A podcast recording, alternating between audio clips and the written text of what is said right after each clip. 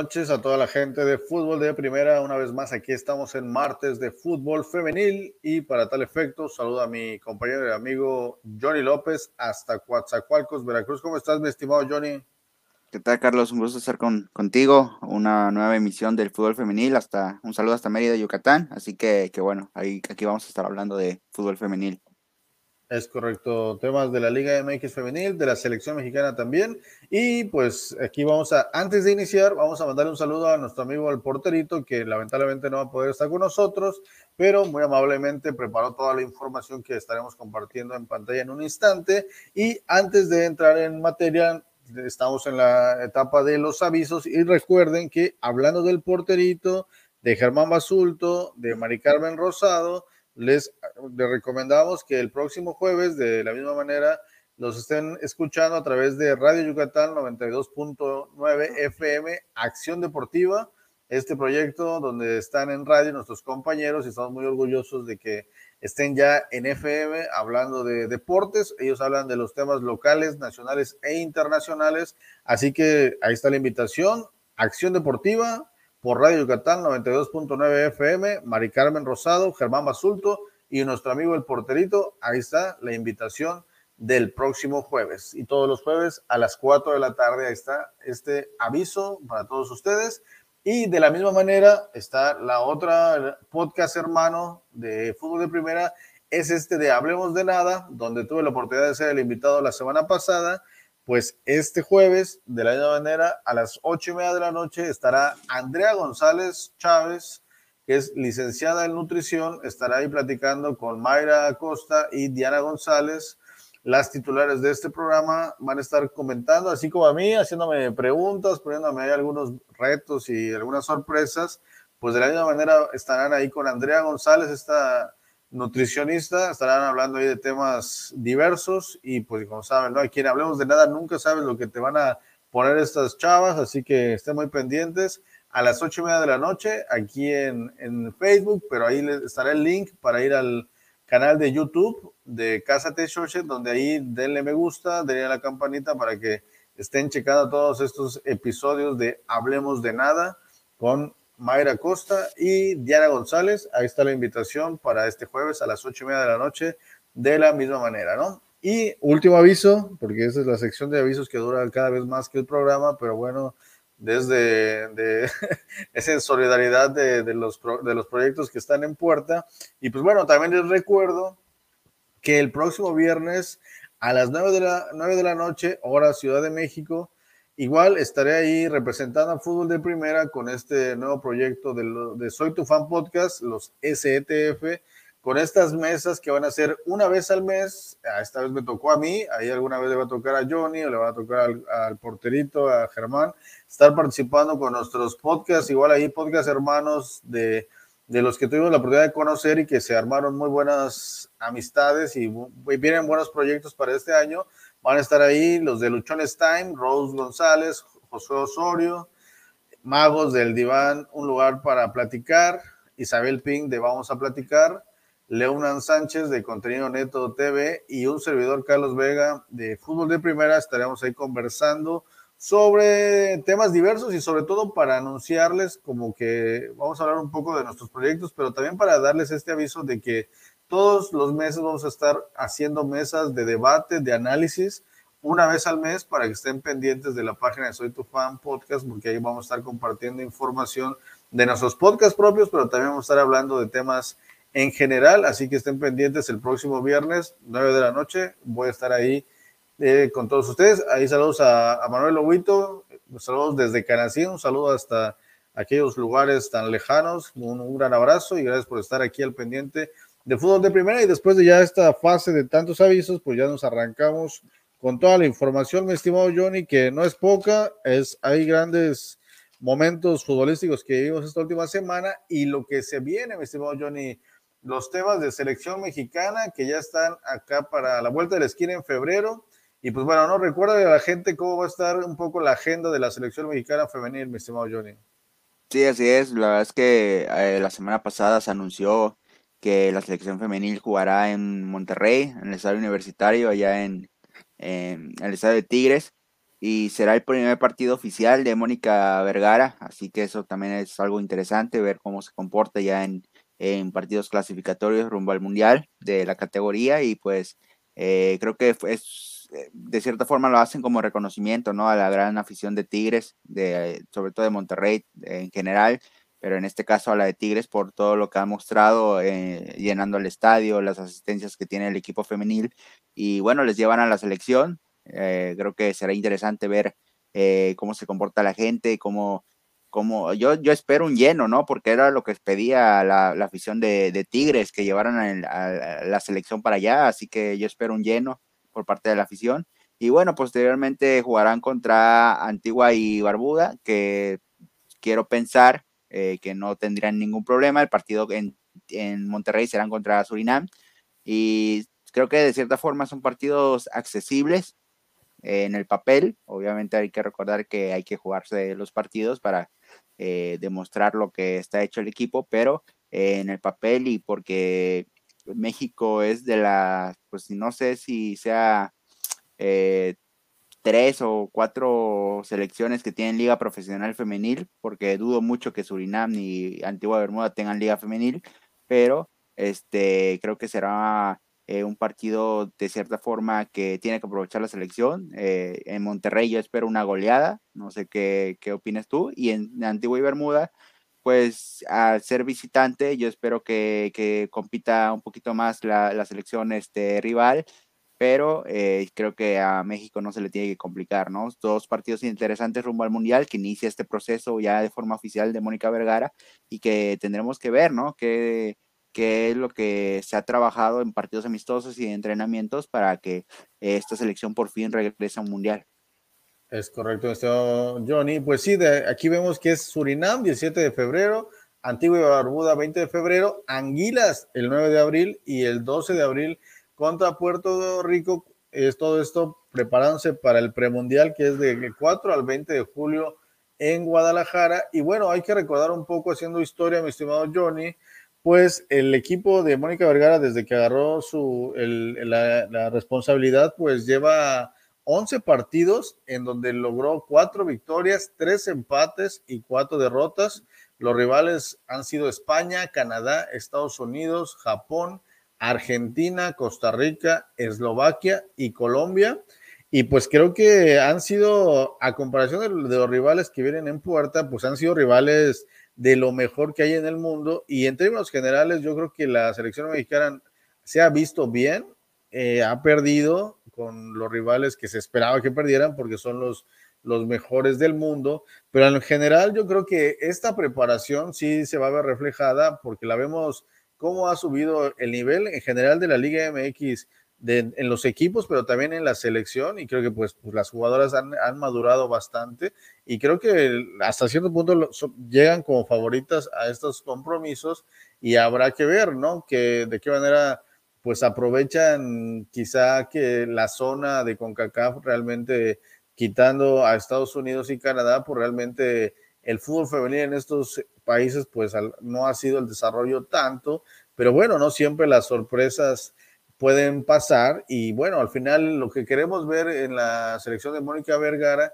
pues es ya una base sólida, hemos visto todavía cambios y yo siento que hay jugadoras que ella está muy amarrada con ellas o no sé si hay algún tipo de presión porque está en la selección, pero bueno, de que hay un buen material en la liga y fuera, ahorita de hecho al rato vamos a comentar el caso de Itzel González que ya, ya está en Sevilla, que son de, ahí habla de la calidad de las jugadoras mexicanas que están saliendo. Igual ahorita al rato checamos a la jugadora de Pachuca que también sale a España. Y bueno, no, yo creo que en general México a nivel mundial está, se está presentando como creo que de los países con mayor evolución en el fútbol femenil y creo que en, este, en estos compromisos de CONCACAF, pues sí, aparentemente va como favorito, ¿no? Pero bueno, hay que ver ya en los juegos, hay que jugarlos y nunca hay que menospreciar a los rivales, ¿no? Y hay que recordar, mi señor Johnny, el tema del bar, ¿no? Aquí ya va a haber bar, ¿verdad?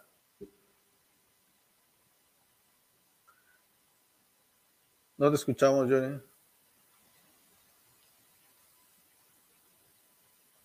Johnny, creo que no te escuchamos. Tu micro se debe haber zafado o algo así. Perdón, ¿ahí me escuchan? Ahí estamos, sí, ya. Ahí está. Ah, no, desconozco si va a haber bar, si, si lo hay, qué bueno, pero este, lo que sí es que con CACAF ya implementó el bar eh, para las eliminatorias de varonil. Eh, femenil, no sé si, si lo vayan a implementar, esperemos que, es, que sí, sería algo interesante, algo bueno y algo de aplaudirse para CONCACAF que le está poniendo interés al, pues, al fútbol femenil pero sí ahí te fallaría el dato, ¿eh? O sea, si te, confirmaría, si te digo que sí, te, te estaría mintiendo. ¿eh? Yo, aquí una información que yo ahí me, salió en, en, la información que, checo, dice la Confederación de CONCACAF eh, avisa que los campeonatos femeninos y masculinos sub-20 de CONCACAF y el campeonato CONCACAF femenil ya contará con VAR por lo que leo y ah, pues, entiendo, parece ser que sí, ¿no? Vamos a, estar pendientes de que ojalá y pues, sí. ¿no? Exactamente, ¿no? O sea, ya, ya el, día de los partidos pues, nos vamos a dar cuenta si sí hay o no y que ojalá y sí haya, ¿no? Entonces, pues bueno, creo que vamos a estar muy contentos. Ya no tarda, yo creo que en salir la convocatoria de, de las jugadoras, porque creo que es lo que más nos frotamos los brazos, las manos para pues más o menos ver, ¿no? Con qué contamos, pero yo creo que al final hay con qué buen material, hay buenas jugadoras y el solo tema de lesiones, ¿no? Y ahí tenemos, por ejemplo, en esta vamos a comentar el caso de Mariana Cadena, que, que pues ya se era, es una jugadora de selección y que mucha de la afición la estaba pidiendo en selección y mucho más con su gran desempeño en la final y pues ahorita en el inicio del torneo pues estaba muy bien y lamentablemente ella sola se, lastima en su último partido ahí de, rayadas y pues bueno, ya es una de las jugadoras que ya no vamos a poder contar con ella, ¿no? Pero bueno, tenemos más jugadoras centrales que, pueden estar en esta posición, ¿no? Pero bueno, mi estimado Johnny, un, antes de empezar el análisis partido a partido, ¿qué es lo que más destacas de esta jornada número 3 de la Liga MX femenil?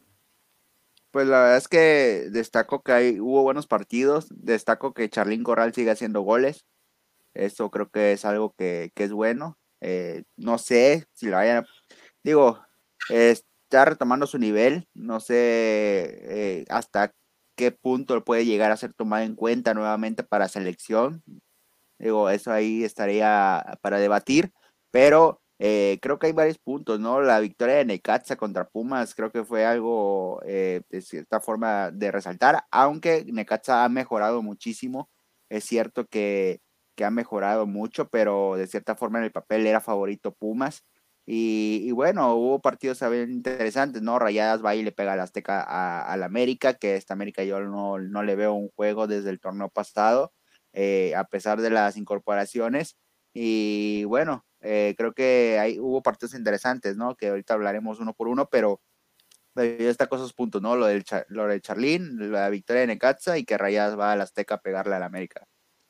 Es correcto, y bueno, ya el aviso, ¿no? Antes de, la, de esta jornada que no iba a haber gente en el Chivas Toluca, y de la misma manera se avisa, se avisó, ¿no? Del partido este que está pospuesto, el de Bravas frente a Tigres, que será reprogramado igual por 11 casos reportados en las Bravas de, de COVID, así que ese partido va a quedar pendiente. Y de la misma manera, el San Luis ya, ya anunció que de la, que de alguna manera el, partido frente al América en la jornada 4 será jugado a puerta cerrada el 28 de enero, o sea, el, el viernes, me parece.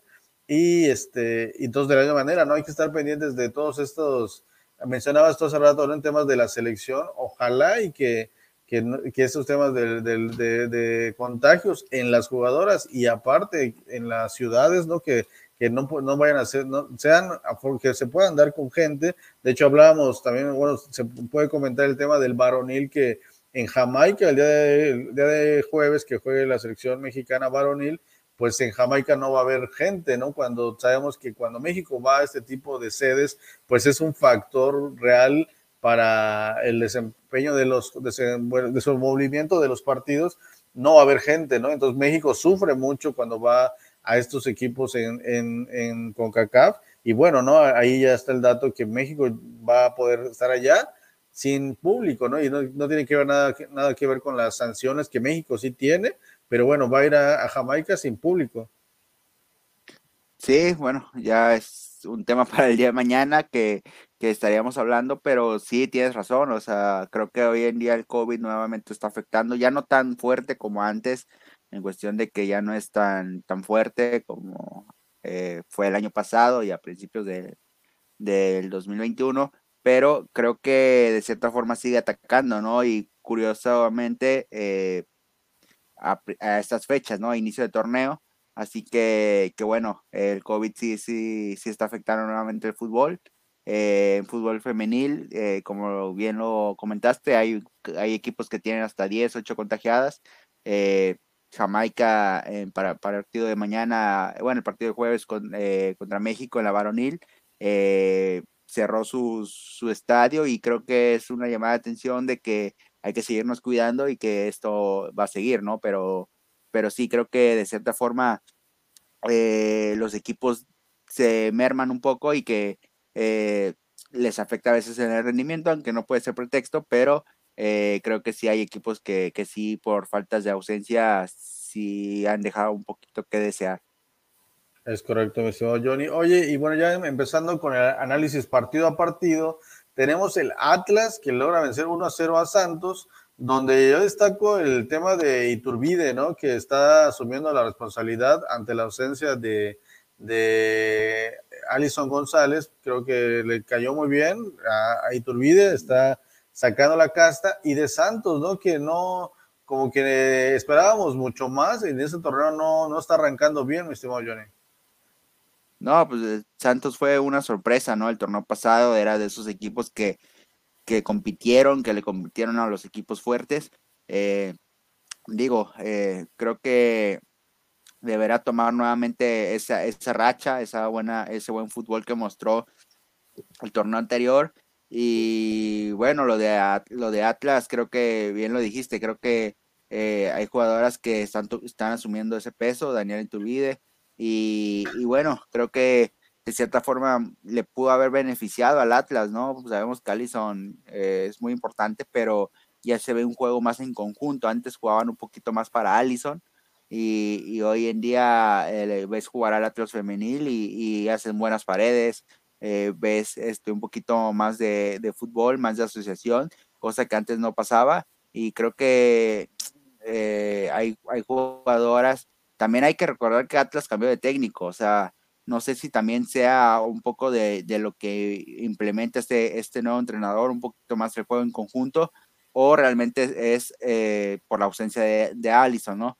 Pero eh, creo que lo de Atlas eh, es de seguir aplaudiendo porque porque a pesar de que se le fue a su mejor jugadora, sigue sacando puntos, sigue mostrando incluso hasta mejor buen fútbol y lo de Santos, digo, eh, fue una sorpresa el torneo pasado, pero yo creo que se va a recuperar y va a seguir compitiendo.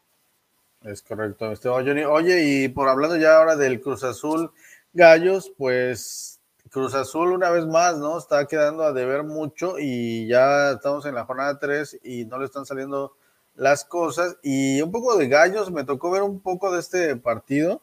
Y pues qué bueno ver a Daniela Flores, ¿no? A Blue, que, cayó perfecto en este equipo. Y yo veo a Gallos jugando muy bien, ¿eh? Y después le complicó bastante el, el desempeño del partido ahí al Cruz Azul. Y Gallos se ve bien, ¿eh? Yo veo un equipo que se reforzó muy bien y creo que le va a estar complicando la vida a los, grandes, ¿no? Y creo que podría ahí. Veo a Gallos como metiéndose a la liguilla, mi estimado Johnny. Bueno, pues como bien lo dices, o sea, fue un gran partido. La verdad es que eh, yo, yo sí lo vi completo y me llamó mucho la atención de que el fútbol femenino va evolucionando, porque se ve más jugadas prefabricadas, se ve más toques, se ve más juegos en conjunto, paredes, cosas que antes no, no sucedían en el fútbol femenil, eh, jugadas eh, de, de, pared. las jugadoras se animan más a pegarle de fuera de distancia. Creo que eso es cosa que el fútbol femenil va evolucionando y la verdad es que lo de Querétaro eh, llegó a ser hasta sorpresivo. Eh, falló un penal, falló un penal, Querétaro, eh, se pudo haber este, incrementado la, el marcador a 2-0, la paró la portería de Cruz Azul que se llama Villeda, no sé, no Stephanie Villeda. Se llama la portería. Ajá, este, que es una gran portera, eh, paró el penal y yo pensaba que Cruz Azul se podía reponer porque todavía tenía mucho tiempo. No. Eh, ¿Es Maricruz González de Cruz Azul? No, creo que es Villeda, ¿no? No, Villeda es de Pumas. Es el González, algo así. No. Ahorita lo checamos. Pero, pero sí, creo que eh, Cruz Azul eh, es de esos equipos que te da un buen partido y, y, tres malos, te da tres buenos y uno malo, o sea, no es muy consistente y creo que eso es lo que tiene que manejar este eh, el equipo de Cruz Azul, ¿no? Lo de Querétaro creo que es un equipo que se reforzó con jugadoras que no entraban en, en, en planes de otros equipos, pero que eran buenas jugadoras, ¿no? Y creo que hoy en día hicieron un, una buena, un buen juego en conjunto, lo están aprovechando y se vio en el juego. La verdad es que fue un juego parejo. Eh, yo creo que se pudo haber empatado, eh, era un justo un empate, pero la victoria de Querétaro es de, es de resaltar. Ahorita te doy el nombre del portero de Cruz Azul porque eh, Maricruz González. Maricruz González, es correcto. Sí, ella fue la que paró el, el, penal. Es correcto. sí, hay que recordar que Gallos se, reforzó con Berenice Muñoz, Jimena Ríos, Daniela Flores Blue y Sonia Vázquez, ¿no? Y, te digo, a mí me, yo cuando estaba Blue, Daniela Flores en el América, me era de las cosas que me gustaba mucho y no le dieron, esta última etapa en América no le dieron casi minutos y yo siempre, son jugadoras que, que yo siempre digo, si se va a otro equipo, va a evolucionar y va a ganar buen nivel y yo creo que ese va a ser el caso de Blue, que aquí en Gallos Blancos va a tomar la titularidad indiscutida y va a meter goles. Y yo la vi ahí generando espacios, tiene un buen físico, es muy inteligente, entonces creo que eso le hace bien, lo que hablábamos al final del torneo pasado, me estuvo Johnny, de cómo hace bien que jugadoras vayan a reforzar a, equipos como Gallos, como a, Centellas, que salgan de estos equipos grandes porque no, no tienen, son jugadores que no tienen muchos minutos en estos equipos, pero salen y son jugadores muy buenas, ¿no? Y creo que Gallos es este caso donde le cayeron muy bien estos refuerzos y bueno, ahí está esta victoria frente al Cruz Azul, ¿no? Otro partido ya, mi estimado Johnny, está Mazatlán y Puebla, creo que de lo menos destacado de la jornada, ¿no? Un 0 a 0 que yo creo que no, no, no dejó mucho para el recuerdo. No, un, un partido que es muy complicado de ver eh, y de analizar porque creo que lo transmite TBC Deportes, eh, pero eh, creo que lo que se vio ahí en el resumen son dos equipos que les va a costar, ¿no? Sabemos que son equipos que, que no compiten a, grado de estar peleando liguilla, pero que de cierta forma han tenido un crecimiento. lo de Mazatlán, vienen de sacar algunos puntos interesantes. Puebla que sacó eh, puntos interesantes el torneo pasado, pero este torneo no le está yendo bien, no han arrancado de buena manera. Eh, pero digo, son equipos que tienen que ir mejorando y que es donde tienen que aprovechar, sacar puntos entre ellos. Eh, Mazatlán tiene que sacar puntos contra Puebla y Puebla tiene que sacar puntos contra Mazatlán, ¿no? Sumar de tres. No, no lo hacen, empatan y creo que se ve un poco el nivel en donde están estos equipos, ¿no? Nivel de media tabla para abajo Desafortunadamente creo que son equipos que no se refuerzan de lo mejor, pero pueden ir mejorando en juego en conjunto. Eso es el trabajo, va en fecha 3, esperemos que mejore, pero creo que de cierta forma tampoco era un partido en el cual esperábamos mucho, pero creo que si pudieron haber dado un poquito más y sumar entre ellos, que es muy importante, sumar de tres cuando se enfrentan a este tipo de rivales.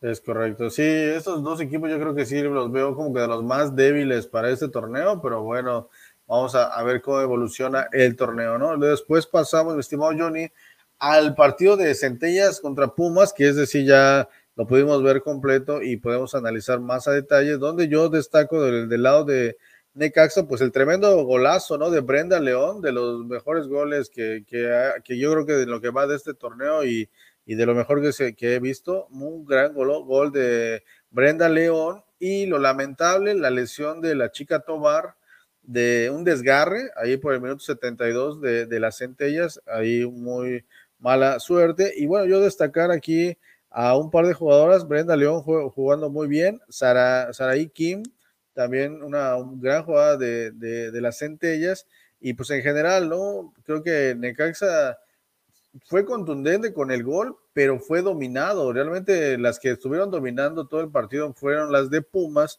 donde yo destaco mucho a esta chica Chavero por el lado izquierdo, que estuvo desbordando muy, muy bien por el lado izquierdo y creando mucho peligro, pero muchos de estos balones le caían a Chavarín, una jugadora ahí que ahí en la narración comentaban que, perdón, que ella más bien juega por las bandas y aparentemente la pusieron de centro delantero y pues como que sí, se notaba un poco insegura, tuvo fácil tres, cuatro oportunidades de remate y, y nunca pudo ser contundente, ¿no? Realmente Pumas fue este dominante durante todo el partido, tuvo estas oportunidades entre la, la habilidad de Chavero por el lado izquierdo y metiendo muy buenos centros para Chavarín y pues nada, ¿eh? no, no, no logró concretar. Cuando aquí se conecta nuestro amigo Franz Aidón, nuestro fan destacado ahí de YouTube, le nos llega un poco tarde, muy mal, ¿eh? Franz Aidón, aquí ya estamos desde temprano, nosotros somos puntuales a las 8 de la noche, estamos aquí analizando, pero bueno, muchas gracias por estar acá.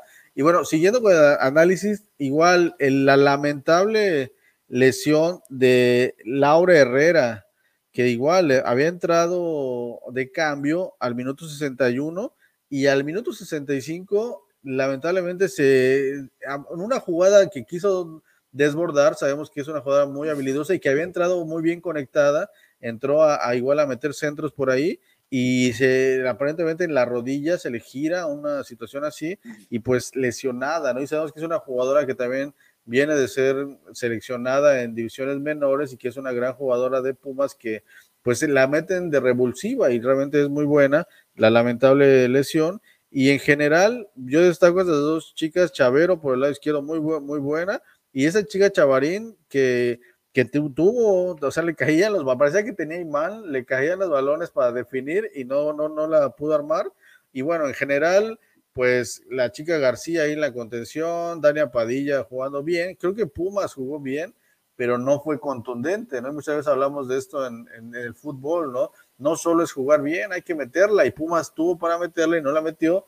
Necaxa tuvo una, un tremendo golazo de Brenda León, y con esto definen este partido, mi estimado Johnny.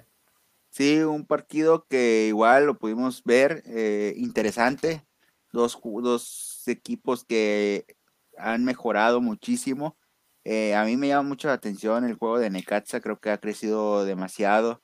Es un juego que, que no es espectacular, pero es acorde a lo que tiene, a sus posibilidades y que sabe aprovechar las, las oportunidades, ¿no? En este caso, eh, creo que ha mejorado, tampoco es una sorpresa de que haya ganado, porque creo que ha mejorado muchísimo eh, Necaxa y Pumas, que como bien lo dices, o sea, intentó, jugó bien, bueno, jugó de cierta forma bien pero este, no concretó, tuvo varias llegadas, no tuvo esa contundencia que yo siento que a Pumas le sigue faltando una delantera, eh, una killer, ¿no? Una, una delantera que, que mete esas, esas jugadas que siempre tiene, porque Pumas por lo regular tiene como tres o cuatro jugadas por partido, pero no, no, tiene a quien, quien, quien las meta, ¿no? Creo que eso es lo que le sigue faltando. Llevaron a, a Ribeiro, no, no, no le he visto a Ribeiro. Pero, pero bueno, veremos a ver qué es lo que sucede. Las lesiones obviamente siempre eh, son lamentables. Eh, no sé si sea lo de la segunda chica que se lesionó, no sé si vaya a ser ligamentos o, fue otro tipo de lesión, pero esperemos que no haya sido ligamentos porque sabemos que, que los ligamentos, cuando es lesión de ligamentos, sí es una lesión de por aproximadamente cuatro o cinco meses de recuperación y pues se perdería todo el torneo y como bien lo dices, no es seleccionada y pues se perdería ese proceso que tiene ella en selecciones juveniles y en dado caso selección mayor, ¿no? Es correcto. Sí, Laura Herrera fue la, la chica que se lastimó y pues sí, es muy lamentable. Y mencionabas de la delantera y sí, de hecho, Luz Duarte llegó la temporada pasada queriendo resolver porque llegó como como una jugadora nueve y tratando de, resolver el tema del goleo. Y entró de cambio, precisamente entró por Chavarín, que fue la que estuvo, le dieron la confianza de ser la nueve, tuvo oportunidades, no, no, no la resolvió. Entra Luz Duarte, que a mí realmente Luz Duarte se me figura como Booker más o menos, es una jugadora alta, es una jugadora corpulenta, pero que sí tuvo goles el torneo pasado, pero no fue tan dominante como Pumas esperaría, ¿no? Creo que por eso fue que trajeron a esta chica Chavarín, pero bueno, creo que, y a Ribeiro, que también, como bien dices, no hemos, no ha podido jugar, no, no creo, creo que no está al 100 o, no sé, alguna situación ahí no, no, tenemos información, pero no lo hemos visto en el campo, pero creo que sí, Pumas con una buena definidora, creo que hubiera ganado ese partido, y Luz Duarte entró bien, entró ahí, ahí peleando, pero bueno, no, ya fue muy poco tiempo y no tuvo ninguna clara de gol, pero bueno, a mí también es de esas jugadas que me gustan, esos centros delanteros corpulentos y que tienen ahí con su físico. Hizo dos, tres jugadas buenas, pero no nada de peligro para, para meter gol, Pero bueno, vamos a estar pendientes de, de estos equipos. Y pues bueno, ¿no? vámonos al siguiente, donde creo que era de lo más destacado para esta jornada, que fue este América Monterrey, porque sabemos de la importancia de estos equipos y pues el, el morbo, ¿no? Y este de, que habíamos estado viendo partidos en las jornadas pasadas que parecía que estábamos viendo liguilla, ¿no? Por el nivel futbolístico y pues bueno, ¿no? Este también fue un gran partido donde las Rayadas metieron dos goles, le ganaron 2 a 0, pero bueno, ¿no? De destacar, yo creo que fue muy parejo en cuanto al desempeño de, del juego, pero las individualidades fueron las que le dan la victoria a Monterrey y pues deciremos Monsiváis es de estas jugadoras que puedes no verla mucho durante todo el partido, pero le cae una y la mete, ¿no? Y es lo que pasó, ¿no? Le cayó una y la metió muy bien y, muy bien. Luego Rebeca Bernal en un penal polémico falla el penal, pero bueno, le cae la suerte de, de, que tienen los jugadores a veces, le cae el balón y la meten y yo creo que ella ni sabe cómo la metió y bueno, al final son dos jugadoras íconos de, México, íconos de la liga, jugadoras que ya tienen 150 partidos, eh, deciremos se los, los cumplió igual hace poco, en fin, ¿no? Son jugadoras de peso y son las que, esta creo que fue la diferencia, tener a estas jugadoras que, que te resuelven con este tipo de situaciones, la lamentable lesión de Mariana Cadena que, que, que fue muy polémico porque no se veía cómo se había lesionado y pues ya después de muchas repeticiones, ella sola, ¿no? Se barre y un tachón se, se, raja ahí un poco el muslo y se ve impresionante la imagen, cómo se abrió totalmente. Y yo, ah, no sé si tú te acuerdas o habías escuchado de, de esto, de que antes pues se usaban mucho los tachones de aluminio y precisamente de repente se prohibieron ya porque pues podían causar daños, ¿no? Pero este, pues yo vi que ya eran tachones de los de plástico, ¿no? De los que se usan actualmente, y se me hace impresionante que con un tallón así que se dio, se haya abierto de esa manera. Igual esperemos que no tarde mucho su recuperación, porque pues, es una gran jugadora de selección y también sabemos de la importancia que tiene para rayadas, pero bueno, ¿no? Eso es, eso es de lo más destacado, y bueno, de, de las demás jugadoras, pues Diana Evangelista tuvo un muy buen primer tiempo, después se fue apagando, Nicole Pérez que no termina de, cuajar del todo.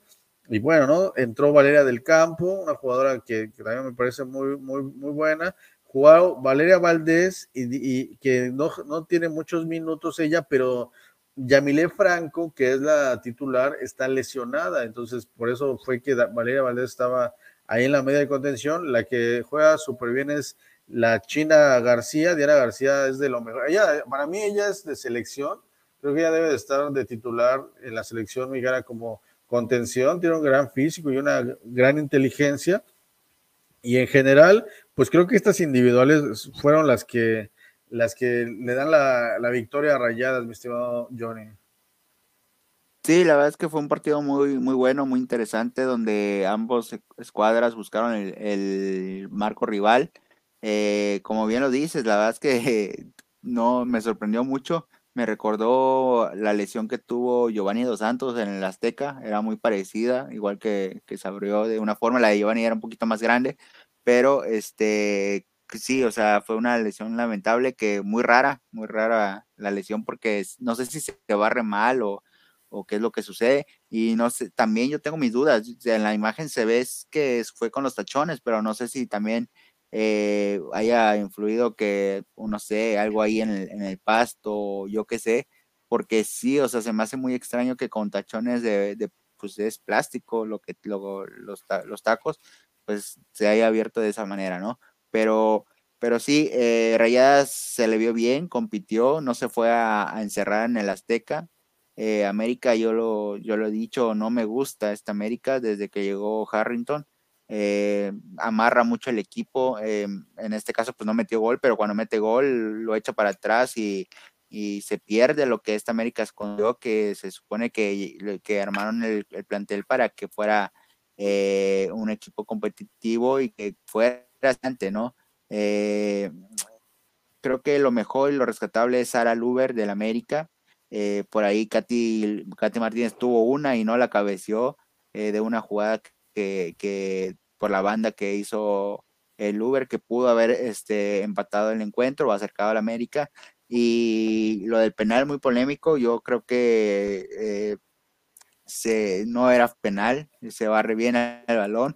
Y también veo que, de, que la, árbitra, o sea, estaba muy lejos, o sea, ni siquiera estaba a mitad de, pues, de cancha, ni siquiera estaba cerca del área. Yo creo que eso es lo que hace que no vea que no, no es penal. Eh, vea que, no, no es penal y, marca la, eh, la, pena máxima que, que Rebeca Bernal le, pues lo, lo, cobra mal porque lo tira a media altura y muy suave. Eh, Macharelli la taja, pero le da el rebote al centro y yo creo que lo metió porque le pegó de, mala manera, o sea, no le pegó bien el balón y le cambió la dirección. Ella ni siquiera le quería pegar para esa dirección, fue que, que entró el balón, ¿no? Por, por pegarle mal en el rebote. Pero bueno, fueron dos, dos anotaciones que de cierta forma liquidaron al América. No tuvo reacción.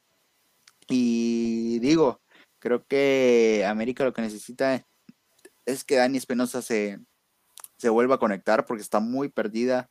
Eh, realmente no, no, está mostrando el fútbol que le conocemos y creo que eh, lo, lo, rescatable y, y, el alma de este equipo es Sara Luber junto con Eva González, que es la que maneja el medio campo, ¿no? Y lo de Rayadas creo que eh, es de aplaudirse, se demostró que, es un equipo que va a volver a competir, que quiere volver a ser campeón, que no importa a qué equipo enfrente ni en qué estadio, ellas van a seguir haciendo su juego a su, a su manera y, ahí está, así como jugaron la final, que tampoco fueron al frente, pero al, fin, al final pues lo supieron este, ganar y que eh, creo que Eva, Eva Espejo ha hecho un buen trabajo con, con Rayadas y que eh, ha mostrado un buen funcionamiento. Y también lo de el entrenador de la América, Craig Harrington, creo que es lamentable, ¿no? No sé, no se sabe exactamente qué es lo que haya dicho, porque hay muchos rumores, pero eh, se insultó al, a, las jugadoras de, Rayadas. Ya, ya hoy dieron un comunicado, el América acaba de salir, donde se disculpan el entrenador mismo, pero le dan tres partidos de suspensión, ¿no? También ya para Greg Harrington se va suspendido tres, tres partidos, así que, que bueno, América no tendrá su director técnico, pero creo que esas y esas conductas yo ya se las había visto eh, en algunos partidos, eh, a lo mejor agarrando el balón, no dándosela a, a la rival, eh, haciendo un poquito de tiempo, cosas así que no, me habían gustado y bueno, ahora con toda esta polémica armó, pues demuestra que, que pues sus conductas no han sido las adecuadas. Sí, muy reprobable esta actitud. Y antes de hablar de, a fondo de, este tema, yo quiero destacar de, en, lo futbolístico a Renata Macharelli muy bien. ¿eh? realmente en los dos goles no tuvo más, o sea, paró el penal, y, en la jugada del otro gol, pues la fusilaron, ¿no? Realmente, pero en las demás jugadas, muy bien Macharelli.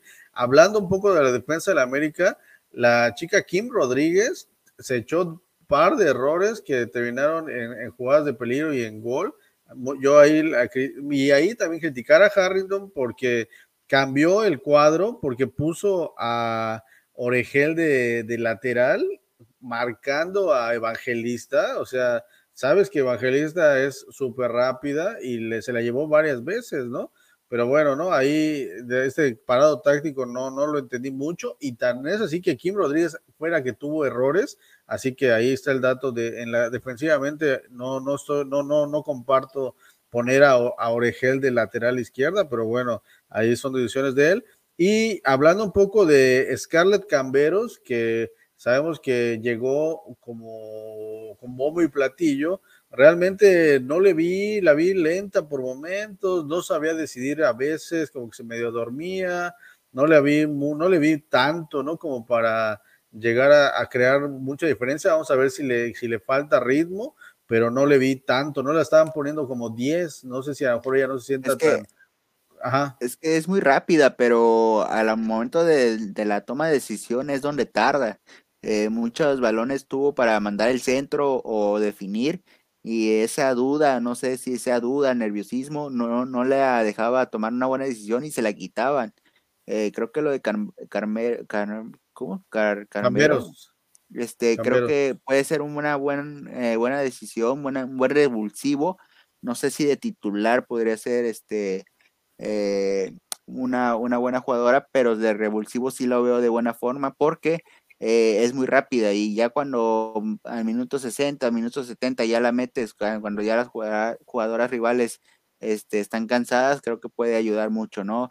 De titular no, no la veo, pero también lo que me llama la atención es que eh, Nati Mauleón no se gana la titularidad de plano, o sea, eh, hace buenos partidos, eh, mete goles y todo, pero no confían en ella todavía, no se ha ganado esa confianza que esperemos que ya lo haga, que se gane ya ese puesto porque ha estado haciendo muy buenos partidos, tres buenos partidos, y que creo que no sé qué está pasando, no sé por qué eh, muchas veces los técnicos toman a, algunas jugadoras, a algunos jugadores como revulsivos, ¿no? No sé si a ellas la tienen considerada de esa manera, pero digo, si te va a jugar de bien, pues métela en el primer tiempo y que te define el partido, que te ayude, que, que Katy Martínez creo que necesita una, un complemento porque Dani Espinosa no lo está haciendo y pues podría ser Nati Mauleón, ¿no? Pero no sé qué pasa, no sé qué es lo que ven en Última León que no la consideran como titular y creo que, que ya es momento de, darle por lo menos una oportunidad para ver qué, qué, es lo que hace ya de iniciar el partido, que ya lo inició, pero eh, digo, hay que darle un poquito más de minutos, no nada más un primer tiempo. Sí, totalmente de acuerdo. Y precisamente Camberos, en lugar de Camberos hubieras metido a Mauleón de titular. Yo cada vez que entra Mauleón causa diferencia y yo creo que es joven, ¿no? Y yo creo que ella sí estaría para aguantarte ambos tiempos, ¿no? Yo creo que te aporta mucho más y, siempre que entra causa diferencia, ¿no? Sara Luber, genial, pero creo que también ya abusa, siempre hace la misma jugada. Yo creo que siempre es por desborde y pegada a la banda y llegar al fondo. Yo creo que si en una de esas hace el recorte hacia el centro, quedaría de frente para enfrentar a la portera rival y también luego a veces como que los centros le falta un poquito, luego no, los, no las llega, le falta perfecto, o sea, bueno, si hiciera eso sería yo creo que de las mejores del mundo, ¿no? Pero realmente ya era hasta un poco demasiado obvio, ya se sabe lo que va a hacer y pues no siempre es tan contundente, ¿no? Pero en general sí es totalmente la más, la, que causa más peligro en la delantera. Dani Espinosa es totalmente claro, oscuros todo el tiempo, no hace lo más difícil y a la hora de poner el pase exacto la da muy larga, se le escapa el balón, tiene para definir y la falla. Sí, es realmente desesperante Dani Espinosa porque no termina de, cuajar, ¿no? Ya se le está pasando el tiempo y por eso yo lo comentaba desde la temporada pasada. Así no puedes tener a una jugadora en selección nacional y más en esa posición, ¿no? Porque es una posición que te debe resolver, dar goles, dar pases de gol y, no, a diferencia, Katy Martínez muy bien, puso dos pases de gol, precisamente uno creo que a ella y el otro a Cas Cuevas, donde no definieron de, buena manera, pero qué inteligente Katy Martínez que, que no, o sea, no tuvo ninguna clara, solo la del cabezazo, que al parecer no vio el balón y tuvo para rematarlo, pero realmente puso dos pases de gol Katy Martínez, ¿no? O sea que que te aporta, ¿no? Y, es una jugadora mucho más inteligente, creo que ella también muy bien, no tuvo ninguna clara, pero bueno, ¿no? Es lo que yo decía, ¿no? Rayadas con sus individualidades, deciré Monsiváis no te falló, la metió y en el final el penal polémico, pero Rebeca Bernal cumple y lo mete y gana, ¿no? Ganan 2 a 0.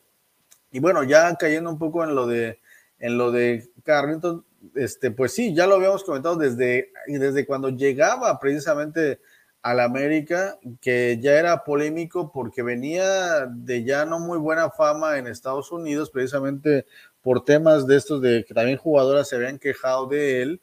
Y pues bueno, ¿no? Ya el tema que ahora esté pasando aquí, como bien dices, ¿no? Ya le habían expulsado una vez por agarrar el balón y también al parecer como que se acercó demasiado a una jugadora y le dijo algo. cosas de este tipo de actitudes como que no, no, no es bien. Y bueno, qué bien por Eva Espejo por decirlo, ¿no? Porque aquí nuestro amigo Franz Saidon comentaba, ¿no? Dice, lo de Espejo debe ser en el momento, a mi parecer, no después, esas cosas no se deben de dejar pasar, pero bueno, a mi parecer, ella en su momento, durante el juego, se ve que, que por eso lo expulsa, ¿no? Porque de hecho la asistente se ve que le, que le está diciendo como que yo te escuché, una cosa así, y por eso es que deciden expulsarlo, porque al parecer la, la, la juez de línea escucha algo y eso se lo hace saber a la, a, árbitro central y por eso lo expulsan, ¿no? Y pues Eva Espejo estaba cerca, también lo escucha y como que también ahí, pues como que eh, apoyó esta, esta decisión del arbitraje de expulsarlo, ¿no? Y luego al término del juego, en la rueda de prensa, es cuando se expresa y dice que, deben tomar cartas en, el asunto, en el asunto de la comisión disciplinaria, ¿no? Porque no es posible que un director técnico, un colega de ella, se comporte así y sobre todo que insulte a, sus, a sus jugadoras, ¿no? Que no está bien ni a las contrarias ni a las propias, ¿no? Ya habría que ver si hay algún tipo de investigación al respecto, porque la comisión disciplinaria debe de tomar cartas en el asunto y pues sería preguntarle al igual a las mismas jugadoras, ¿no? Porque igual Estamos hablando, por ejemplo, de Nati Mauleón, que a lo mejor no le da minutos, pero a lo mejor porque no, no le cae bien, ¿no? Porque no, no, no, a lo mejor le llamó de alguna manera y se quejó, entonces ya no te relego, no sé, habría que ver ya algún tipo de investigación más a fondo, pero si ya tiene este técnico una antecedentes de este tipo, pues yo creo que desde un principio no debía haber llegado aquí a México, ¿no? ¿Cómo puedes aceptar a, un técnico que tiene este tipo de fama o ya tiene estos antecedentes, pues como que creo que no fue una buena decisión de la América, Johnny. Pues, pues no, o sea, yo la verdad es que fuera de, de cuando llegó a la América yo no lo conocía tanto, eh, yo no, no sabía que había trabajado con, con, equipos femeniles en Estados Unidos, tenía una ya una preparación interesante, pero ya aquí cuando llegó ya el, torneo pasado sí, ya, sí le veía unas actitudes eh, pues no, no muy buenas, eh, ya la comisión ya lo suspendió tres, tres partidos, así que, que bueno, ya eh, de cierta forma tomó eh, pues cartas en el asunto. Por ahí dicen que, que pudo haber sido más, no sé, pero este, al final pues en la célula no lo reportó el árbitro, no reportó la, la palabra o las agresiones verbales y creo que por eso a lo mejor le dan tres partidos, ¿no? Por la presión mediática que se hizo, porque pues, de cierta forma sí estuvo mal, pero, pero creo que lo de Harrington, pues más allá de, de las actitudes, creo que si no mejora su funcionamiento se va a tener que ir. Entonces, creo más, más que por las actitudes, el funcionamiento ha sido pésimo desde que llegó y, no, no, no me ha gustado, no soy de muy del agrado. Esperemos que mejore, también es cierto, llegaron varias jugadoras nuevas, pero son jugadoras de calidad. Tampoco es de que te trajeron cualquier jugadora, así que, digo, ya hay que empezar a exigir un poquito más, pero, pero bueno, ya, eh, le digo, ya se disculpó, ya América también ya sacó un comunicado. La, eh, la comisión disciplinaria ya lo suspendió y pues tendrá que aprender, tendrá que aprender, según él ya eh, no, no volverá a hacer ningún comentario y ya tendrá mejor comportamiento, pero pues no hay ningún problema, ¿no? Eh, lo de Espejo, como bien lo dices, sí se, sí se manifestó durante el partido, pero pues bueno, ya después en conferencia en prensa ya lo hizo un poquito más extenso.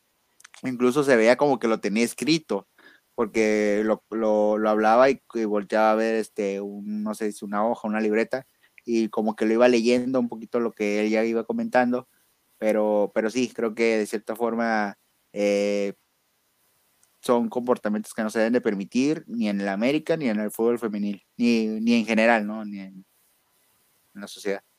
Sí, totalmente, ¿no? De hecho, aquí, mira, nuestro amigo Francis nos comenta que también dirigió al Utah y al parecer también hace, hacía comentarios sexistas. Y sí, yo recuerdo que creo que tú todavía en ese momento no estabas en el proyecto de estimado Johnny, pero en su momento estaba Liz Gutiérrez, estábamos el porterito y yo, y Liz Gutiérrez, que era nuestra, sigue siendo nuestra colaboradora de fútbol de primera femenil, ella nos comentaba, y en ese momento el porterito igual creo que compartimos información de que él tuvo en Estados Unidos problemas y creo que ya eran problemas, ya casi iban a llegar a temas legales, o sea, algo fuerte, por lo que nos comenta aquí Fran Saidón, temas de, de sexismo y cosas así medio complicadas, varias jugadoras sí llegaron a, a, quejarse de una manera muy fuerte y parecía que casi casi como que estaba huyendo del fútbol de Estados Unidos y lo vienen y se viene a, a refugiar a México, ¿no? Entonces eso es lo, en su momento decíamos como que pues para qué traer, no, no, o sea, igual no estamos, no estamos en desacuerdo en que vengan directores técnicos extranjeros, o sea, podría ser una buena decisión tal vez, pero que también no, no yo no lo veo tan bien si hay técnicos mexicanos que lo están haciendo muy bien, el, la propia Eva Espejo, el Chore Mejía, o sea, todos los mexicanos y mexicanas técnicos que están en el fútbol femenil, pues creo que están haciendo un gran trabajo y están surgiendo más. Juan Pablo Alfaro ahorita al cargo de Chivas, o sea, yo creo que para qué buscar eh, técnicos extranjeros si aquí en México están haciendo un muy buen trabajo y cada vez surgen más. Entonces, todavía de que traes a un extranjero, te traes a uno que ya trae una mala fama, eso es a lo que yo también me refiero, como que no, no le veo la razón, ¿no? Y creo que ahorita, y como bien dices tú, mi estimado Johnny, pues aparte los resultados no los está demostrando, ¿no? Ya lo aguantaste en un torneo donde no tuvo muy buen desempeño. Al final del torneo ahí el América mejoró un poco, se logró meter ahí en las últimas, en las finales, pero bueno, no tuvo un desempeño bueno. Y ahorita ya en tres jornadas con unos refuerzos muy buenos de bombo y platillo y al final no se ve un buen funcionamiento del equipo. Entonces, pues igual y, y le aguantan dos, tres jornadas así, y si no hay mejoría, pues a lo mejor le dan las gracias, ¿no? Sí, difícilmente en el fútbol femenil, digo, al menos de que sea ya algo muy grave, eh, destituyen a los técnicos, ¿no? Por lo regular lo hacen al final del torneo, pero digo, yo creo que a lo mejor y, y, con este comportamiento, si continúa de esta manera, sí lo van a poder, sí lo van a tener que cesar, ¿no? Porque eh, también recordar que él es inglés, eh, no sé cómo sea un poquito el, carácter o, la forma de ser de los ingleses, que se dice que es un poquito más, más rudo, eh, distinto a, lo que se maneja aquí en el lado americano, pero este, digo, son comportamientos que no se deben de permitir y bueno, veremos a ver qué, qué sucede más adelante con, con él y con el América, porque sí es falta una mejoría muy grande. Es correcto, sí, acorde a, los movimientos y al dinero que se está invirtiendo en la América, creo que deberían ir a la par de los resultados. Pero bueno, pasamos a un partido que pues parecía un poco más parejo y sabemos que Pachuca también es un equipo que se espera mucho más, pero aquí demuestra, ¿no? Creo que este ya es el Pachuca que está empezando a agarrar ritmo y bueno, sobre todo lo, la mejor noticia es que Charlín Corral se avienta un doblete y, pues creo que ya hay una gran mejoría en, el desempeño, porque aparte fueron grandes jugadas de gol y de peligro, y pues el León, pues creo que se perfila por hacer una vez más un torneo difícil, mi estimado Johnny. Sí, la verdad es que León nos tenía acostumbrados a competir, a estar en, de cierta forma en liguilla como octavo, séptimo lugar, pero ya tiene, pues ya con el pasado y con este inicio de, torneo no, ha mostrado mucho. Eh, no sé qué está pasando con León, hay algo que está pasando ahí porque mal plantel no lo tiene, así que, que bueno, algo, algo está sucediendo, ¿no? Yo rescato lo de Pachuca, creo que lo de Pachuca poco a poco se va viendo ese plantel que armaron para el torneo anterior, pero ya lo están demostrando en este. Y creo que el gran funcionamiento se debe a, a que Charlín Corral está nuevamente agarrando su, su ritmo, su, su, juego, vemos los goles. El segundo gol de Charlín, pues es equivocación de la portera. Ah, ya la tenía Celeste. Sí, digo, el primero. Sí, digo, el primero, pues no, no es por justificarlo, pero por lo regular los, las, a las porteras en larga distancia de la liga femenil les cuesta mucho trabajo. Eh, por eso es que de cierta forma hay este, disparos y muchos goles de fuera, de fuera del área, ¿no? si te das cuenta, vimos uno de Tijuana, de, de René Cuella, que ahorita vamos a hablar, es una distancia muy larga, pero a las porteras les cuesta mucho trabajo, no sé a qué se deba, pero este, creo que el segundo gol sí pudo haber colaborado mucho la portera, y en el primero yo creo que ya, yo sí se lo doy más a Charlene, ¿no? Digo, puede, puede ser que a lo mejor y sí por eh, no estaba muy bien posicionada, no está el porterito para que nos explique eh, esa situación de, de, cómo posicionarse los porteros, pero este, de cierta forma creo que sí, pues tiene un poquito más de mérito, ¿no? Pero creo que el gran funcionamiento y el gran inicio de, torneo de, Pachuca se debe a Charlín porque lleva tres, eh, lleva en los tres partidos anotaciones, así que, que bueno, puede, puede este, manejar buenas cosas para Pachuca en un futuro. Es correcto, mi estimado Johnny. Vámonos al, al siguiente encuentro que precisamente es el de Chivas contra Toluca, que también, pues aquí, ¿no? Yo creo que se esperaba la victoria de Guadalajara y lo hace muy bien porque Toluca venía de estar jugando bien, pero bueno, no le alcanza.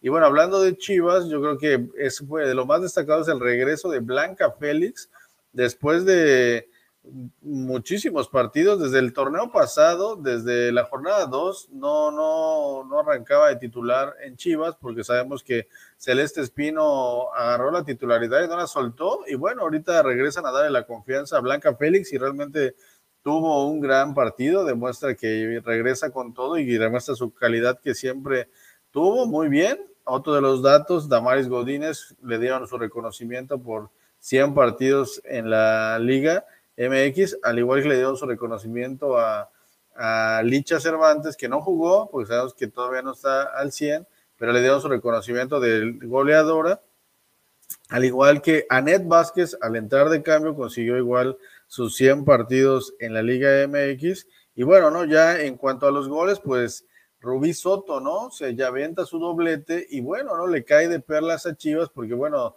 todos pensábamos que, bueno, ante la ausencia de Licha Cervantes, pues como que quién va a meter los goles, ¿no? Y realmente sorprendía que pusieran a Rubí Soto, que ella generalmente juega por la banda, pues la pusieron de centro delantera y le y resolvió muy bien las dos que tuvo muy bien. Caro Jaramillo ahí con gran asistencia, haciéndola de 10, muy bien, un pase filtrado, mete un buen gol. José Montoya, ahora no anduvo tan dominante, como que sí la anduvieron, este, como que dominado, o sea, la estuvieron marcando muy bien, sobre todo Patti Jardón, del lado de Toluca, que es de lo mejor que tiene Toluca, una extraordinaria lateral derecha chaparrita, pero es entrona y se le estuvo pegando a Jocelyn Montoya y bueno, la estuvo nulificando bastantes veces.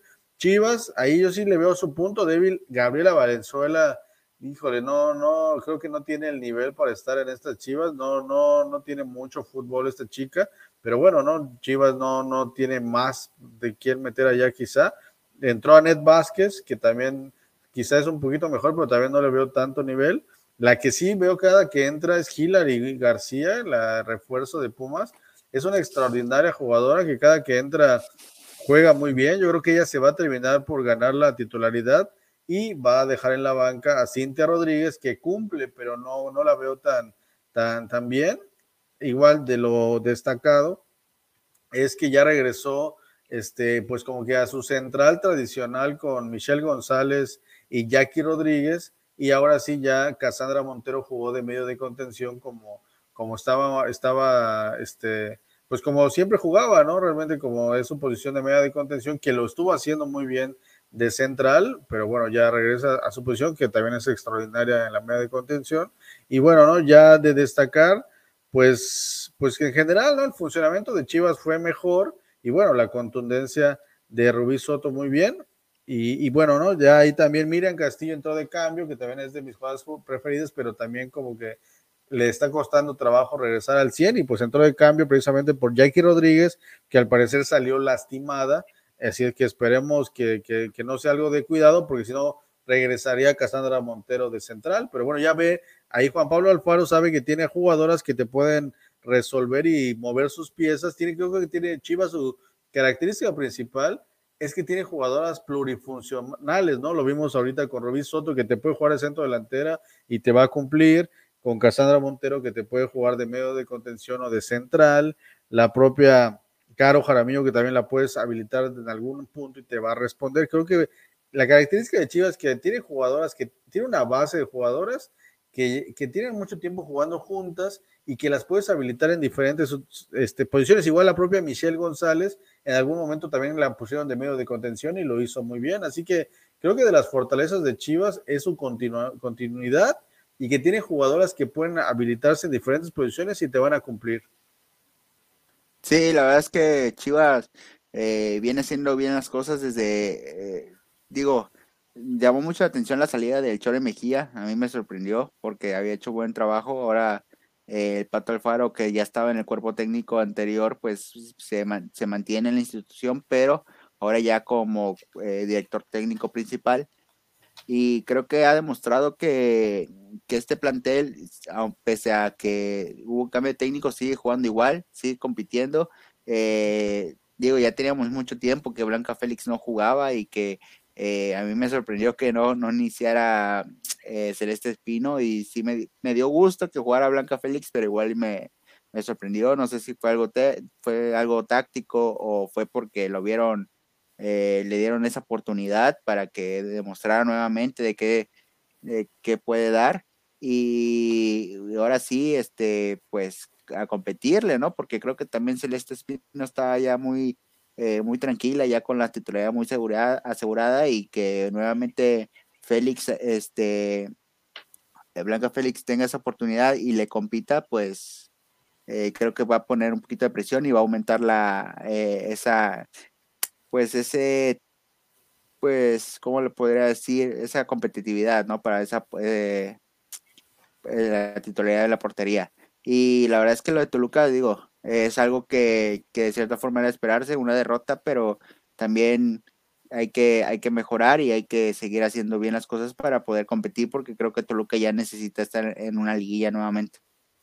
Es correcto. De hecho, ya hablando un poco de Toluca, yo sí las veo metiéndose a liguilla. ¿eh? Realmente jugaron bien, juegan bien, las he estado viendo estos tres jornadas, yo creo que sí tienen con qué de destacar. Karen Becerril es una extraordinaria media de contención, corre toda la cancha, recupera, se me hace de lo mejor de la liga en esta posición. Karen Becerril, excelente. Y en la defensa, a mí me encanta Yamaric Martínez, una extraordinaria central, muy bien. Y igual en la contención, Aislin García, muy bien. Patricia Jardón por la banda también juega muy bien.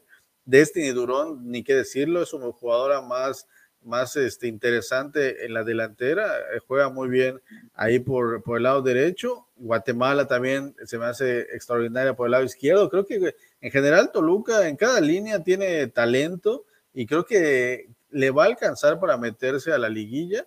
Y bueno, ¿no? Aquí a, Chivas, pues gana Chivas, pero también le costó, ¿eh? Sí le complicó bastante Toluca, yo veo muy bien a, este Toluca, creo que puede mejorar.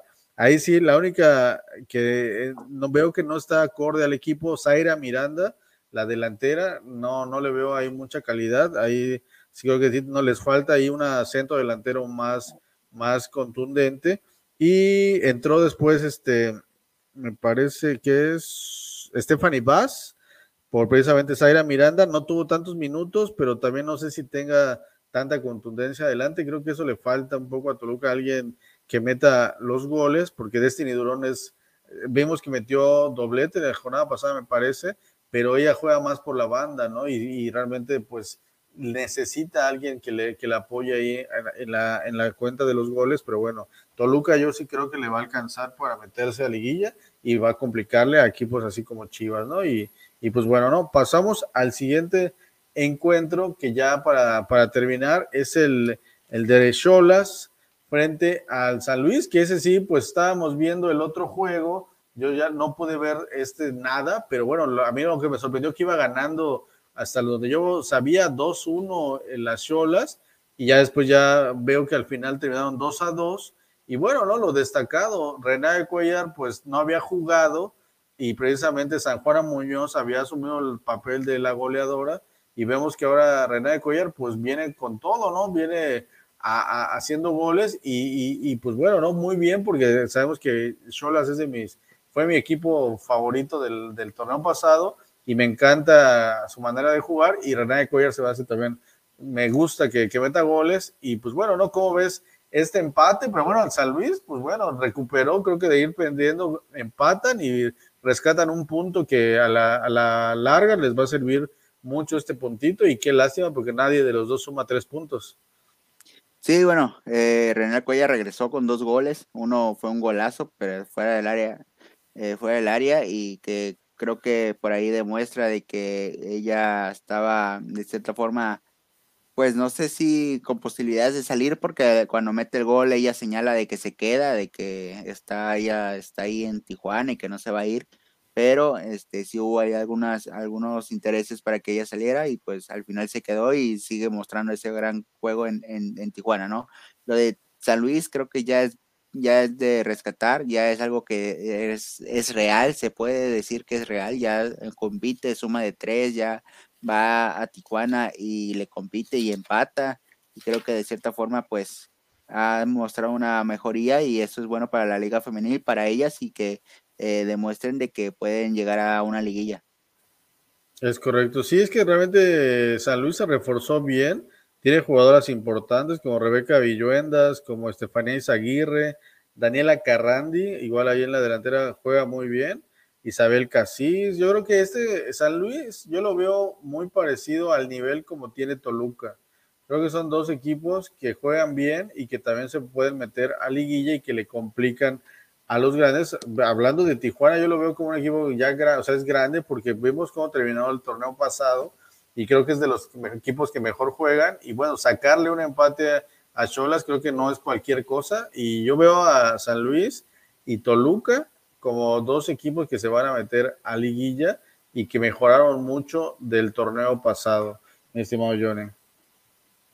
Sí, ojalá, ojalá este, se metan, bueno, Tijuana nuevamente se meta a liguilla y San Luis este, lo haga, ¿no? Por, por primera vez, porque creo que tiene plantel, tiene buena portera y creo, y creo que lo que ha mostrado en estas primeras jornadas ha, dado mucho de que hablar y mucho de qué hablar y se ve que tienen esa, esa hambre y esa ambición de llegar a liguilla. Es correcto, mi estimado Johnny. Bueno, ya para terminar, ya nos alargamos muchísimo. Este, ya, o sea, esta es, hay que recordar que es doble jornada y el viernes hay otra vez actividad, ya es la jornada 4 y bueno, al momento, ahorita en la jornada 3, pues Chivas se queda en, el, en la primera posición con 7 puntos, Monterrey, Pachuca se quedan con 6 puntos, Tijuana, San Luis, Atlas se quedan con 5 Tigres y Toluca son, se quedan con cuatro. Y así como que ahí ya ver esta tabla como que sorprende porque vemos dónde está Tigres. Mejor defensiva, rayadas, impresionantes, cero goles hasta el momento. Guadalajara solo dos, Atlas solo dos, Tigres dos, Juárez dos, Querétaro dos, Pumas dos y Atlético San Luis tres. Así que ahí está más o menos el panorama que nos marca hasta el momento en la tabla. Las goleadoras, pues Chalín Corral llega a cuatro, San Juan Muñoz se quedó en tres, y Turbide se queda en tres, Licha, que no ha tenido participación, se quedan dos, Robí Soto con, su, con sus dos goles ahí con dos. Mejor ofensiva, pues Chivas siete, mira las Cholas con siete también, Pachuca seis, Toluca seis, Rayada cinco, San Luis con cuatro, Tigres con cuatro, y el Atlas con tres. Y bueno, ¿no? Ahí lo que les mencionaba, mi estimado Johnny, esta jornada 4 arranca el viernes. ¿Cómo ves esta jornada 4? ¿Qué partidos son los que destacas, mi estimado Johnny? Pues hay partidos interesantes. Yo creo que el, el Necaxa Chivas para mí se vuelve interesante conforme a lo que he visto con, con Necaxa. Lo de San Luis América también creo que lo veo muy parejo ese partido porque San Luis ha competido y, y América no anda, muy bien. Así que bueno, son los partidos que yo destaco y que de cierta forma van a dar mucho de qué hablar. El Tigres eh, Atlas también puede ser buen, buenos encuentros. Sí, el Santos Toluca se va a hacer un buen partido. Centellas contra Chivas también. El San Luis América también se me hace también como que le pueden complicar a la América. Y ojo, eh, porque ahí le pueden sacar un susto a la América. Pumas, Gallos, vas a, se me, también, se me hacen buenos todos, eh, también el de Tigres Atlas. Bueno, creo que los, y todos son en viernes, ¿eh? o sea, la jornada empieza jueves y también partidos de viernes, así que hay que estar pendientes porque fue doble jornada, vamos a tener ahí pues que checarnos más, más, este, pues estos resultados para ver cómo les va. Y bueno, creo que vamos a ver cuál es la siguiente información. Ya, ya, eso ya no. Llegamos solo al tema de Itzel González, mi estimado Johnny. ¿Cómo ves su llegada al Sevilla en España? No, la verdad es que una noticia que sorprendió el día de hoy. Eh, ojo, renovó con Tijuana por cuatro años más, pero va préstamo a, Sevilla. Eso habla bien de tanto de Tijuana como de la jugadora. y creo que va, ayuda mucho a que el fútbol femenil siga creciendo porque este, la renuevan aquí cuatro años más y, digo, la dan a préstamo a, allá al Sevilla y creo que es alguna buena noticia para el fútbol mexicano y en, y en general, ¿no? Para ella y, la selección femenil. Es correcto, no, este, ya, este, terminamos con esto y pues sí, bien comentas, ¿no? Lo de Itzel González fue de lo mejor de la temporada pasada en, en el torneo con las Cholas, estuvo oportunidad con, la selección. Cuando David Franza nos comenta que para él el mejor partido de Tigres contra Atlas, pues sí, totalmente es de lo más destacado para esta jornada número 4. Y bueno, yo creo que Itzel González se lo tiene muy bien merecido. Creo que se notaba el liderazgo en Cholas y, y, y en la propia selección tuvo su oportunidad. Y yo creo que, que, como bien dices, firma más tiempo con Cholas, pero qué bueno que haya este tipo de préstamos porque al final son jugadoras que que van a crecer y van a, los más beneficiados va a ser el propio Cholas porque si regresa, regresa mucho más, más fuerte, más capaz. Y bueno, para temas de selección, pues también se convierte, si ya era de selección, pues ya ahora con esta experiencia ya, ojalá que logre ser titular, porque también hay que decirlo, llega a competir y buscar ser titular allá y no va a ser nada fácil, pero bueno, yo, yo le veo mucha fortaleza a Itzel González, mucha mentalidad Así que, qué bueno, ¿no? Ojalá tengamos más. Y ya ni comentamos, este, la chica esta, a ver si está en la información de la chica esta de, de Pachuca, que también se va, aquí tengo el dato, es este, que se va al Valencia y se llama, ¿cómo se llama esa chica? desconozco, la verdad desconozco ahí sí la, información. Yo la tenía acá, pero déjame la buscar. No la pusieron. No la puso el porterito, no la puso. ¿Qué pasó? o sea, le tengo aquí, no tengo el nombre. A ver, eh, se va, llega al Valencia, ¿no? Ella es, es seleccionada sub-20 y es de Tequisquiapan, Querétaro y inició en Gallos en la Apertura 2018, tiene 21 años y tiene 8 goles pero a ver si puedes pasar las presentaciones, a ver si no la, puso por ahí el porterito, pero no, no veo el dato del nombre. No, debe estar en lo nacional. No, a ver, súbele. Si no, ahí a la gente que, está, a ver, en, la que pasó ahorita. Es que me las pasas muy rápido. Ahí. No, creo que no está el nombre. Chino, no, tenemos el nombre ahí, el dato de esta jugadora que también se va al Valencia. Que ahí les prometemos que el próximo programa les Pero ya está confirmado, todavía no. Sí, yo lo, lo, último que leí es que sí, pero bueno, todos modos ahí. que hay que confirmarlo con el club porque luego. sí, de hecho yo tenía aquí la, la imagen, es que tengo la imagen, pero no, vi que no tengo el nombre. O sea, tengo toda la información y sí, aparentemente sí ya está confirmado, pero bueno, lo vamos a, a, ahí checar y en el próximo programa ya les damos bien el dato, pero bueno, ojalá que sí sea cierto. Y bueno, ¿no? son dos noticias muy buenas de Itzel González y esta chica de Gallos Femenil que se va y que qué bueno este tipo, darle, dar más seguido este tipo de noticias, mi estimado Johnny. Pero bueno, nos despedimos, Johnny, muchas gracias. Un último comentario.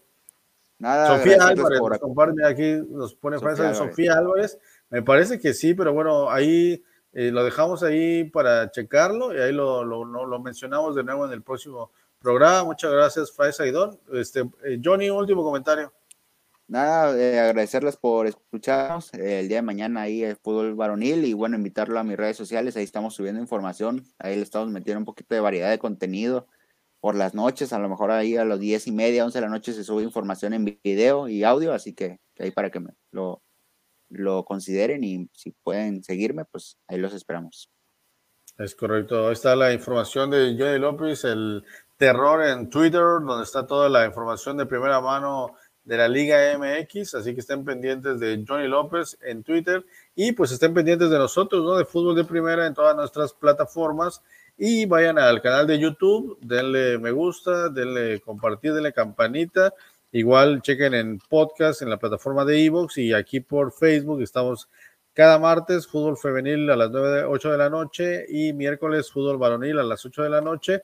Y les recordamos, próximo jueves, hablemos de nada, 8 y media de la noche, nutrióloga Andrea González con Diana González y Mayra Costa les recordamos lo de Radio Yucatán, 92.9 FM, Acción Deportiva, Mari Carmen Rosado, Germán Basulto y Jorge Luis López, el porterito, a las 4 de la tarde.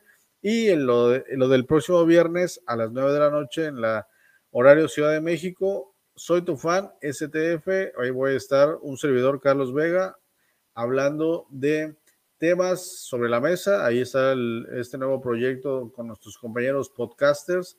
Así que estén pendientes, ahí están los avisos y estén pendientes de, la, de todo lo generado en fútbol de primera, ¿no? Así que mi nombre es Carlos Vega y con esto nos despedimos y nos vamos el día de mañana.